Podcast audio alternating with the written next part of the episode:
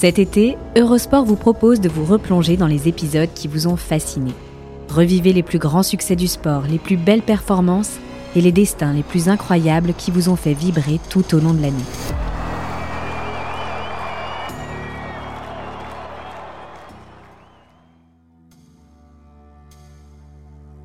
Marc Raquil est peut-être l'incarnation ultime de cette série de grands récits baptisés Sur le fil. Un soir d'août 2003, dans un stade de France fiévreux comme jamais, le Français est revenu d'on ne sait trop où pour arracher un podium sur le 400 mètres des championnats du monde. Une dernière ligne droite inoubliable, marque de fabrique d'un athlète pas comme les autres, dont nous allons vous raconter aujourd'hui l'histoire.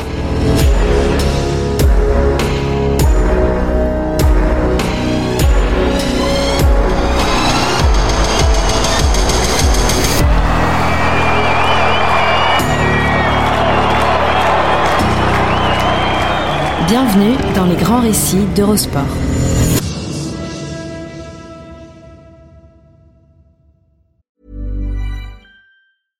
Hey, I'm Ryan Reynolds. At Mint Mobile, we like to do the opposite of what Big Wireless does. They charge you a lot, we charge you a little. So naturally, when they announced they'd be raising their prices due to inflation, we decided to deflate our prices due to not hating you. That's right. We're cutting the price of Mint Unlimited from $30 a month to just $15 a month. Give it a try at mintmobile.com slash switch. $45 upfront for three months plus taxes and fees. Promote for new customers for limited time. Unlimited more than 40 gigabytes per month. Slows. Full terms at mintmobile.com.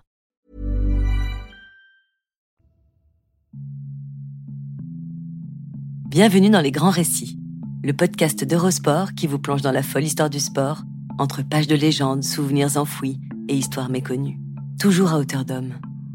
Aujourd'hui, cap sur les championnats du monde d'athlétisme 2003 à Saint-Denis. Le mardi 26 août, dans un stade de France en plein délire, Marc Raquil signait une dernière ligne droite entrée dans la légende. Bonjour Hortense. Marc Raquil avait-il déjà tout deviné selon toi? Il vient de remporter sa demi-finale du 400 mètres en 44 secondes 88. Un chrono qui autorise tous les espoirs à 48 heures de la grande finale de ces championnats du monde 2003. Derrière les Américains Jérôme Young et Tyree Washington, le Mauricien Eric Milazar et le représentant de Grenade, Alain Francic, il a claqué le cinquième temps.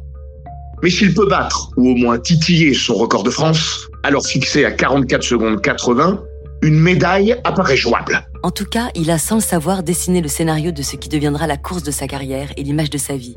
Car en quittant le Stade de France, il lâcha. En finale, tout peut arriver. Mon final me permet de remonter certains adversaires, alors si je ne suis pas trop largué et que je peux remonter deux ou trois places, il est tout à fait possible d'envisager un podium. Après cette finale, Marc Raquil sera à jamais lié au mardi 24 août 2003. Figé même. Il s'est tout de même trompé sur deux points. Tout sauf anodin, puisqu'ils vont justement conférer à cette course son caractère extraordinaire.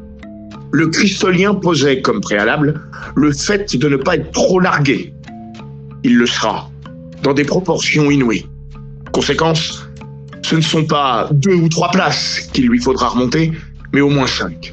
Disons que Rakil avait deviné l'esprit de cette course, mais pas la lettre.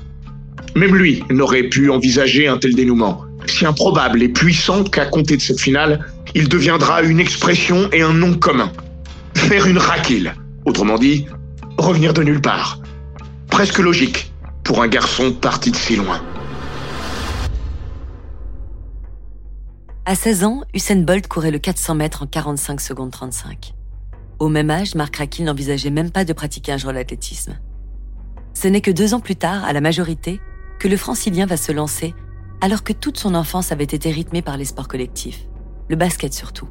À 18 ans, devant sa télé, il a une révélation, en voyant Stéphane Diagana dans une épique finale du 400 mètres haies au mondiaux de Göteborg, où le recordman d'Europe avait décroché le bronze.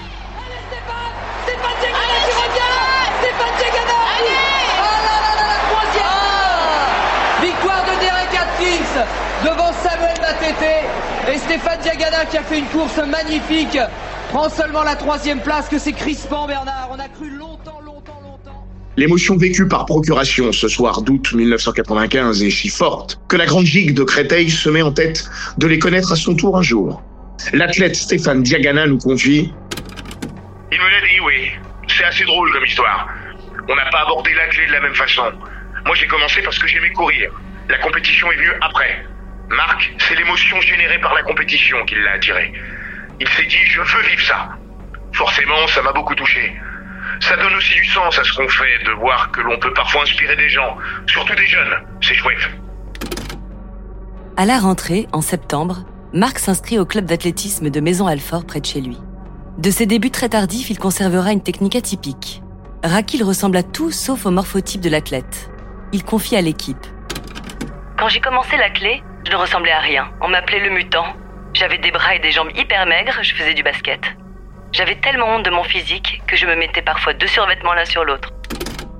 Il débute par le cross à l'hiver 1995. La piste déjà dans un coin de la tête. Le 400 surtout, dont il tombe amoureux. Il expliquait en 2001 Le 400 mètres est par excellence l'épreuve qui donne des frissons, qui fait pleurer et qui fait mal. Mais vous êtes si léger après avoir terminé. Daniel Milly, son tout premier entraîneur, tente en vain de l'en dissuader. C'était un coach de demi-fond et il voulait à tout prix que je fasse des 800 mètres. C'était une obsession. Mais moi, je voulais être sprinter. Combattre le scepticisme déjà. Ce sera le fil rouge de son histoire. Son moteur aussi. J'ai toujours dû me battre pour prouver que je pouvais faire partie des meilleurs. Marc Rakil a eu raison de suivre son instinct. Sa progression fulgurante et sans entrave le hisse mois après mois toujours plus haut dans les bilans chronométriques. Il se fait doucement un nom dans le microcosme de l'athlète tricolore. Un an et demi après ses débuts, il intègre le relais 4x400 au championnat d'Europe Espoir. Deux ans plus tard, en 1999, il décroche à Göteborg, joli clin d'œil diaganesque, sa première médaille internationale, toujours à l'Euro Espoir. Avec un 46-18 en finale, le francilien s'offre le bronze. Ce podium lui ouvre dans la foulée les portes de l'équipe de France. La grande. Au Mondiaux de Séville en août 1999, Rakil intègre le relais 4x400 avec lequel il échoue au pied du podium, entre fierté et frustration. Mais il a gagné son premier pari, être considéré et respecté comme un coureur de 400 à part entière. En 2001, c'est l'explosion. Sur le tartan du Weserstadion de Brême, lors de la Coupe d'Europe, celui qui travaille désormais à l'INSEP avec François Pépin devient le premier Français à descendre sous la barre des 45 secondes. En 44 secondes 95, Rakil efface des tablettes le record de France d'Olivier Noireau, qui tenait depuis une décennie. Tout ce qui constituait son handicap est devenu une force, sa marque de fabrique, sa façon à lui de sortir du lot. Le style, ou l'absence de style, la taille, le look. Personne ne court le 400 comme Marc Rakil. C'est à la fois son problème et son charme. Un tour de piste homogène, ce n'est pas pour lui. À lui seul, il est la fable du lièvre et la tortue, tenant les deux rôles. Habitué des départs lents, on le voit souvent revenir d'entre les morts dans la dernière ligne droite. Parfois, le mutant aimerait courir autrement, mais il est comme ça. Juste avant les mondiaux 2003, il mettait des mots sur ce mal. C'est vraiment au niveau mental. J'arrive pas à entrer dans une course tout le temps. Il y a des fois où ça passe, mais la plupart du temps, 90% du temps même. Dans les autres courses, j'y arrive pas. Je fais les mêmes erreurs, je pars lentement. J'ai mon trou dans le deuxième virage et je relance dans la dernière ligne droite. Mais le public raffole de son finish de folie. L'impression visuelle, spectaculaire, produit son effet. Comme s'il était boosté par la fusée de Mario Kart. Quand les cuisses de ses adversaires se mettent à brûler, lui semble propulsé. On pourrait croire qu'il ne court que la dernière ligne droite. C'est que j'arrive à augmenter ma foulée dans les 120 derniers mètres en gardant la même vélocité, la même amplitude. Ce qui fait que j'arrive à aller plus vite que les autres. En fait, il paraît que les autres ralentissent et que moi je maintiens ma vitesse. Je ne sais pas ce qui est vrai, mais en tout cas, dans la dernière ligne droite, je déploie plus d'énergie que mes adversaires. Le style Rakil, si peu académique, se démarque sur l'ensemble du corps. Cette foulée pas comme les autres donc. Ses bras aussi, écartés comme s'il voulait arracher l'air. François Pépin, qui a façonné ce diamant brut, a pris soin de ne pas le dénaturer. Marc est atypique. Michael Johnson l'était aussi. C'est peut-être la marque des grands. Il faut laisser faire la nature quand elle est aussi belle. Pépin l'avoue, il a pu être effrayé au début de leur collaboration. Quand je l'ai vu courir pour la première fois à l'INSEP en 1998, je n'ai pas pu m'empêcher de m'écrier Aïe aïe aïe, il y a tout à refaire chez ce garçon. J'étais surpris qu'un athlète puisse déjà boucler le tour de piste en 47 secondes avec de telles lacunes techniques. Puis Rakil, c'est une gueule, une allure, si grand, si blond aussi, avec ses cheveux peroxydés et ses yeux masqués derrière de grandes lunettes. Il devient le grand blond avec des lunettes noires, sans jouer un rôle. L'exubérance lui va si bien. Il ne renie pas un certain côté flambeur, mais bosse dur. C'est pas un prétentieux, il aime simplement la communion avec les gens. C'est un grand tendre et un émotif sous les apparences d'un clown. Témoignait François Pépin. Stéphane Diagana nous confirme aujourd'hui. C'est quelqu'un de très attachant, sensible. Quelqu'un de déroutant aussi parfois. Je lui ai souvent dit, il le sait. Dans sa relation aux autres, il y a quelque chose de particulier. Il peut être très proche puis très distant quand il est un peu dans la difficulté. Mais c'est un bon gars. Un super mec même, que j'aime beaucoup, qui est généreux. Comme souvent après l'explosion, surgit la crise de croissance. Sorti en demi-finale des mondiaux de 2001 à Edmonton, Rakil patine pendant un an et demi, notamment à cause de pépins physiques. Mais le garçon a le sens du timing. Au printemps 2003, le revoilà qui tombe à pic, avec la perspective des championnats du monde à Paris. Le rendez-vous d'une vie pour tous les athlètes français. Briller sur la scène dionysienne, c'est la garantie d'un retentissement médiatique et populaire unique. Rakil sera prêt, mais il n'est plus seul. Et oui, Florian, pendant que son corps le trahissait, l'année 2002 a marqué l'émergence de celui qui deviendra, comme il le dit, mon meilleur ami, mon meilleur ennemi. Il s'appelle Leslie Jones. De 4 ans le cadet de Rakil, le natif d'Abidjan va lui aussi connaître une ascension météorique. En 2002, il délaisse la longueur pour s'adonner pleinement au 400. Paris risqué mais payant, et le voilà donc sur les plates-bandes de Marc Rakil. D'autant que les deux hommes s'entraînent ensemble sous la houlette de leur entraîneur commun, François Pépin. Rakil nous rappelle d'ailleurs dans l'équipe Leslie, c'est presque moi qui l'ai poussé à faire du 400. Je me suis tiré une balle dans le pied. En même temps, il m'a obligé à progresser. Au moins dans un premier temps, cette rivalité naissante va effectivement servir les dessins des deux hommes. Se sentant menacé, le grand Marco redouble d'efforts et ça paie. En juin 2003, lors du meeting de Séville, il signe un nouveau record de France, 44 secondes 80. Deux semaines plus tard, à Florence, il court en 44 secondes 88. Rakil va vite. Mieux, il gagne en régularité. Il le sent, à Paris, il y aura un coup énorme à jouer. Leslie Jones ne raisonne pas autrement. Lui aussi sait choisir son moment. Zurich, 15 août 2003. À quelques jours de l'ouverture des mondiaux, le mythique Lady Grund a valeur de répétition générale. John n'a pas encore droit à la cour des grands. Cantonné à la finale des moins de 23 ans, il bluffe tout le monde. Victoire en 44 secondes 86. Record personnel pulvérisé. Le voilà à son tour pour la première fois sous les 45 secondes. Mieux, il s'installe dans les 10 meilleurs performeurs de la saison, mais avec le huitième temps des engagés à Saint-Denis, où les États-Unis ne pourront aligner que trois athlètes. D'un d'un seul, la France se retrouve avec deux sacrés outsiders sur le tour de piste. Au Stade de France, Rakil et John franchissent sans souci le cap des séries. Le dimanche 24 août, la pression monte lors des demi-finales. Les places sont chères. Neuf athlètes vont descendre sous les 45 secondes. John ne court qu'en 45 secondes 03. Heureusement pour lui, il est tombé sur la plus lente des trois demi-finales. Deuxième derrière Tyree Washington, meilleur performeur mondial 2003, Leslie est qualifié. Dans la dernière course, Mark Rakil s'impose donc en 44 secondes 88, confirmant sa grande régularité sous les 45. La première partie du contrat est remplie. Les voilà en finale. Mais pour aller chercher la médaille, Rakil et son coach en sont convaincus. Il ne peut se permettre de tout miser sur son féliche. Pépin lui demande de partir plus vite et de livrer une course plus cohérente qu'à son habitude. Une nécessité absolue au vu de l'opposition. Moi, ce que je fais pour l'instant, c'est que je pars plutôt tranquillement et que je relance dans les 120 derniers mètres. Mais ça, c'est bien au niveau national et dans certains meetings. Mais j'aurais du mal à rattraper des athlètes plus forts que moi. Pourtant, deux jours plus tard, il fera tout le contraire. Marc fera du Rakil. Puissance 10. Mardi 26 août, 21h50. Le Stade de France est chauffé à blanc pour la dernière course de la soirée. Un mardi de poisse pour les Bleus qui ont accumulé les frustrations, à l'image de la quatrième place de Bob Tari sur le 3000 mètres steeple quelques minutes plus tôt. L'espoir se teinte de crainte. Jamais l'athlétisme tricolore n'a eu l'honneur d'une médaille mondiale ou olympique sur la distance chez les hommes. Un favori se dégage, l'Américain Tyree Washington. Son compatriote, Jerome Young, apparaît comme son principal rival. Derrière, tout est ouvert. Au bilan, Six quarter Millers se tiennent en 2 au 6e. Eric Milazar, Maurice au couloir numéro 1, Michael Blackwood, Jamaïque au 2, Calvin Harrison, États-Unis au 3, Tyree Washington, États-Unis au 4. Lors de la présentation officielle, Marc Rakil a les yeux fermés. Concentration maximale et gestion du stress. À l'appel de son nom, le Stade de France frise l'hystérie. Marc Rakil, couloir numéro 5, Jérôme Young, le troisième américain au 6. Leslie Jones est à peine moins acclamé. Et Leslie John, France, Couloir numéro 8, deux Français en finale du 400, c'est du jamais vu. Même dans sa bulle, Rakil mesure l'ampleur du soutien. Je n'aurais jamais imaginé qu'un public français puisse être aussi excité. Avant le coup de feu, j'ai entendu la foule hurler Allez les bleus J'ai cru qu'on était à un match de football. Voilà, c'est parti.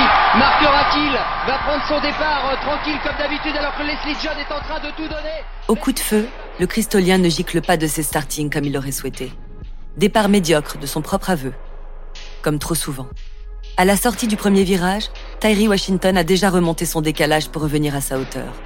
On ne le sait pas encore, mais si Rakil est parti lentement, l'Américain lui a démarré trop vite. Il ne tiendra pas la distance. Loin de son meilleur temps de la saison, 44-33, le favori californien va progressivement s'affaisser pour finir en 44-77. Leslie Jones, en revanche, est dans le coup. À vrai dire, tout le monde l'est. Sauf Rakil.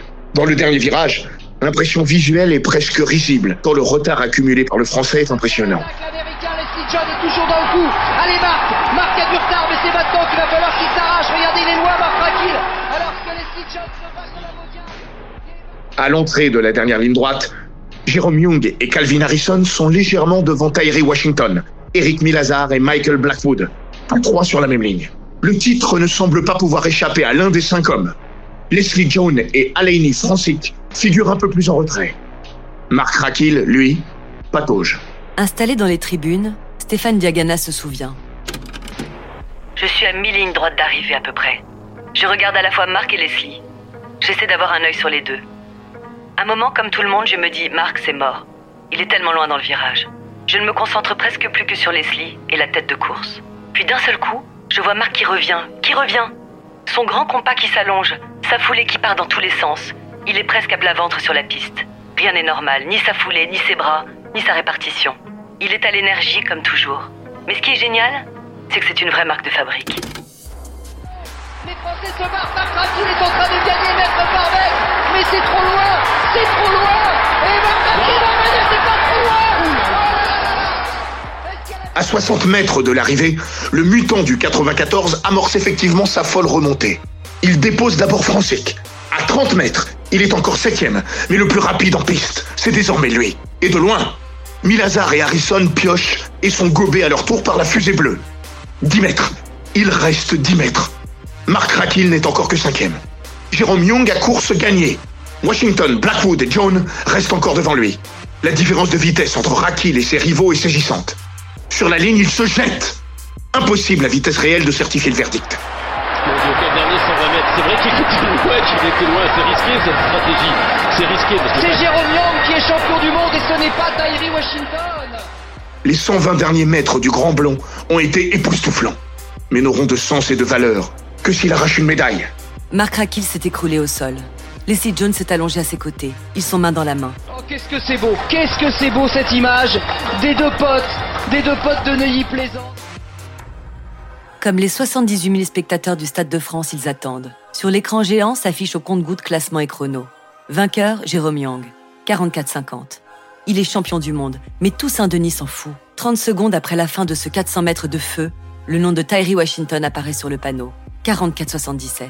Puis une énorme clameur. Young, qui n'a pas compris, se retourne, circonspect. La photo finish donne Marc Rakil. Et non, ouais Marc Rakil, médaille de bronze Record de France, 44-79 Marc Rakil a réussi A réussi Le retour incroyable Un Français sur le podium du 400 mètres au championnat du monde C'est du jamais vu Nouveau record de France Je n'ai jamais entendu un tel bruit dans un stade pour de l'athlétisme. Souffle Michael Johnson, consultant pour la BBC. Marc Rakil, en 44 secondes 79, arrache la médaille de bronze et bat son record de France d'un petit centième. Un centième, c'est aussi ce qui le sépare de Michael Blackwood, au pied de la boîte, en 44 secondes 80. Leslie Jones, cinquième, améliore son record en 44 secondes 83. Quatre hommes se tiennent en 6 centièmes. Rakil et Jones restent encore de longues secondes au sol avant de se prendre dans les bras. Le premier relève en fin de second. Il n'y a qu'une médaille, mais ce moment privilégié, ils le vivent en commun. Même s'il connaît son poulain par cœur, Pépin est sidéré par ce qu'il vient de voir. Il fait d'abord mine de pester. Je vais encore devoir lui gueuler dessus. Je lui avais demandé de ne surtout pas perdre plus de 3-4 mètres, mais il n'en fait qu'à sa tête. Il a encore eu un trou d'air de 120 mètres dans le virage. C'est le trou Rakil. Plus de son, plus d'image. La disparition avant le feu d'artifice. Sincèrement, sa dernière ligne droite est la plus surprenante de toute l'histoire du 400 mètres. C'est un vautour, Marc. Il joue avec ses proies et fonce sur elles comme un rapace. Une fois encore, et peut-être même plus que jamais, la magie Rakil a parlé. Même l'intéressé a du mal à l'expliquer. Je sais pas ce qui se passe, mais à 80 mètres de l'arrivée, j'ai vraiment le sentiment que je vais plus vite que les autres. C'est dans la tête. Je sens pas de blocage lactique dans les jambes et, et ma vélocité, au contraire, augmente. Je pars un peu dans tous les sens, mais je me fixe sur la ligne d'arrivée et j'essaie de me concentrer sur chacun de mes appuis afin qu'ils soient efficaces. Puis d'un grand éclat de rire, il résume sa tirade. J'ai mis le turbo, quoi. Si Marc Raquil trouve là une forme de consécration, François Pépin savoure sa revanche. En froid avec la Fédération française, banni par la DTN, il a dû se faire accréditer par Haïti dans ses mondiaux. Voir ses deux protégés dans le top 5 mondial du Tour de piste le comble. Pour lui, l'émulation a joué à fond. Leslie est parti comme un beau diable et Marc a été piqué au vif. Son orgueil a parlé. Il se dit Je ne vais pas me laisser taper par le jeune. Là, j'ai bien cru que Leslie et Marc allaient terminer deuxième et troisième. C'est un sport d'équipe. À l'entraînement, je leur ai dit qu'ils allaient disputer un match de rugby, qu'ils étaient des piliers et qu'il faudrait tout enfoncer. Rakil confirme sans difficulté devant les micros. Avec Leslie, on s'était dit qu'on allait semer la cisanie dans toute cette hiérarchie. Ça m'a plus souri qu'à lui, mais on partage la médaille à deux. Je suis déçu pour lui, mais je sais aussi qu'il est content pour moi. Ce soir, on va faire la fête avant de penser à ramener une médaille sur le relais. Comme ça, tout le monde sera content. Cinq jours plus tard, ils iront chercher ensemble l'argent sur le 4x400, pas si loin des Américains. Oh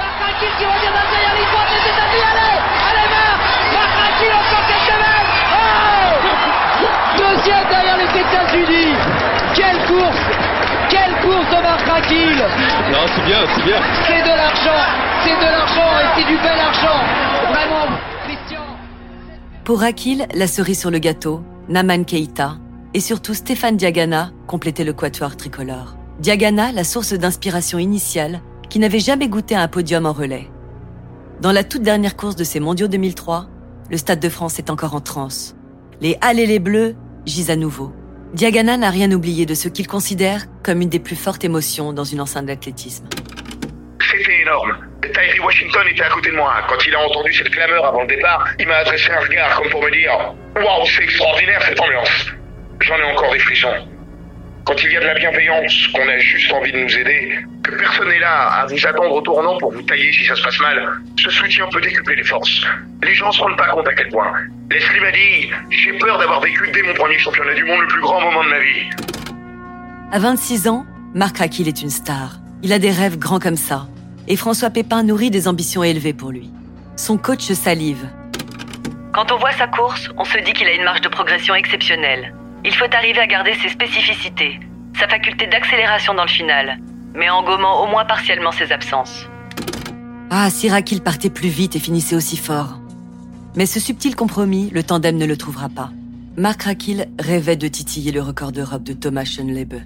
44 secondes 33. Mais jamais il n'ira plus vite que ce 26 août 2003. Jamais on ne le reverra dans une finale planétaire, aux mondiaux ou aux Jeux. Il connaîtra tout de même une autre heure de gloire. À Göteborg en 2006. Le Français est sacré champion d'Europe, s'offrant le titre qui manquait à son palmarès.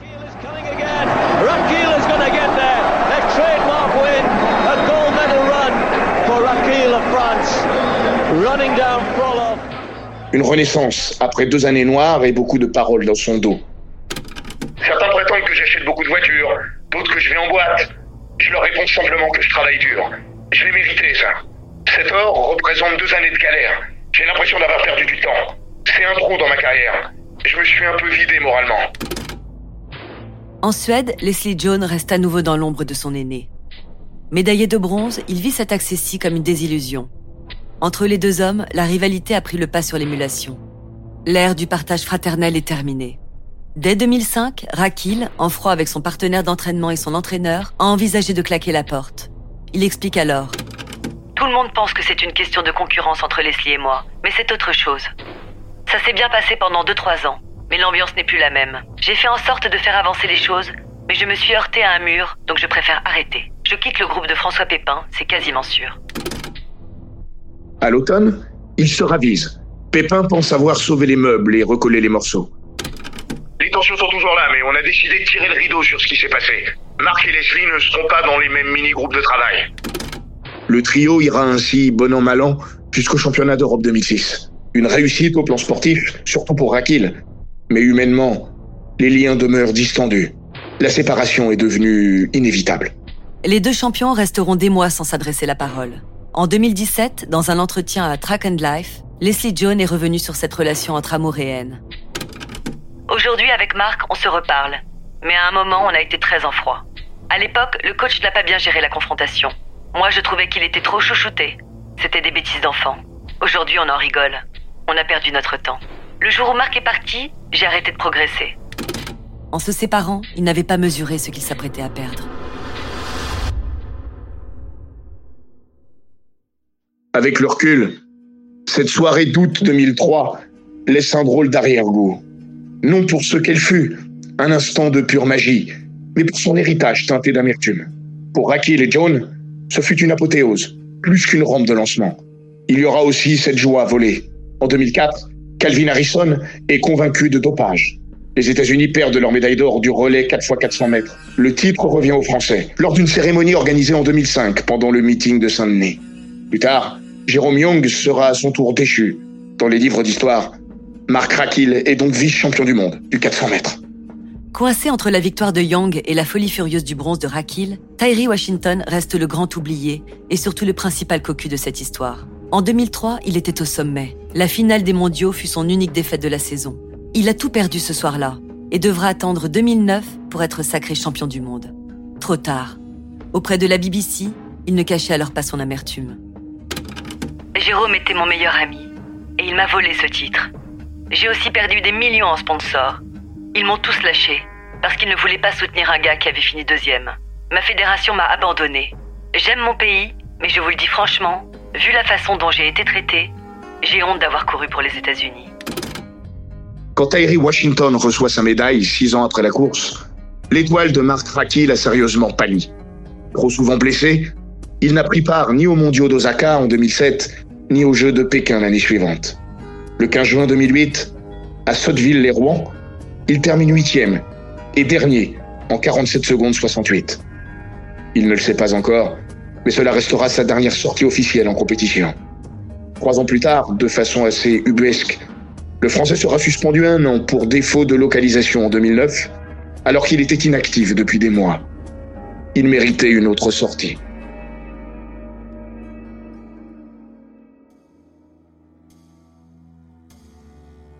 La magie ne dure qu'un temps. Pour Marc Rakil, elle a tout de même un petit parfum d'éternité. Il est de ces champions dont la simple évocation allume instantanément une lampe dans la mémoire. Sa lumière à lui, c'est cette ligne droite. On le revoit alors surgir de nulle part. Depuis le 26 août 2003, tous les coureurs de 400 mètres ne perdent plus jamais espoir. Même à la dérive, ils gardent toujours celui de faire une Rakil.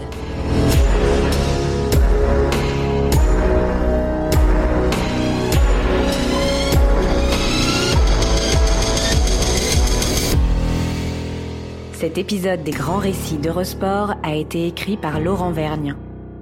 Il est raconté par Hortense Marin et Florian Bayou. Monté par Jean-Gabriel Rassa et produit par Bababam. N'hésitez pas à vous abonner, commenter, partager et noter ce podcast sur Apple Podcast, Google Podcast, Castbox, Spotify, Deezer et toutes les plateformes audio.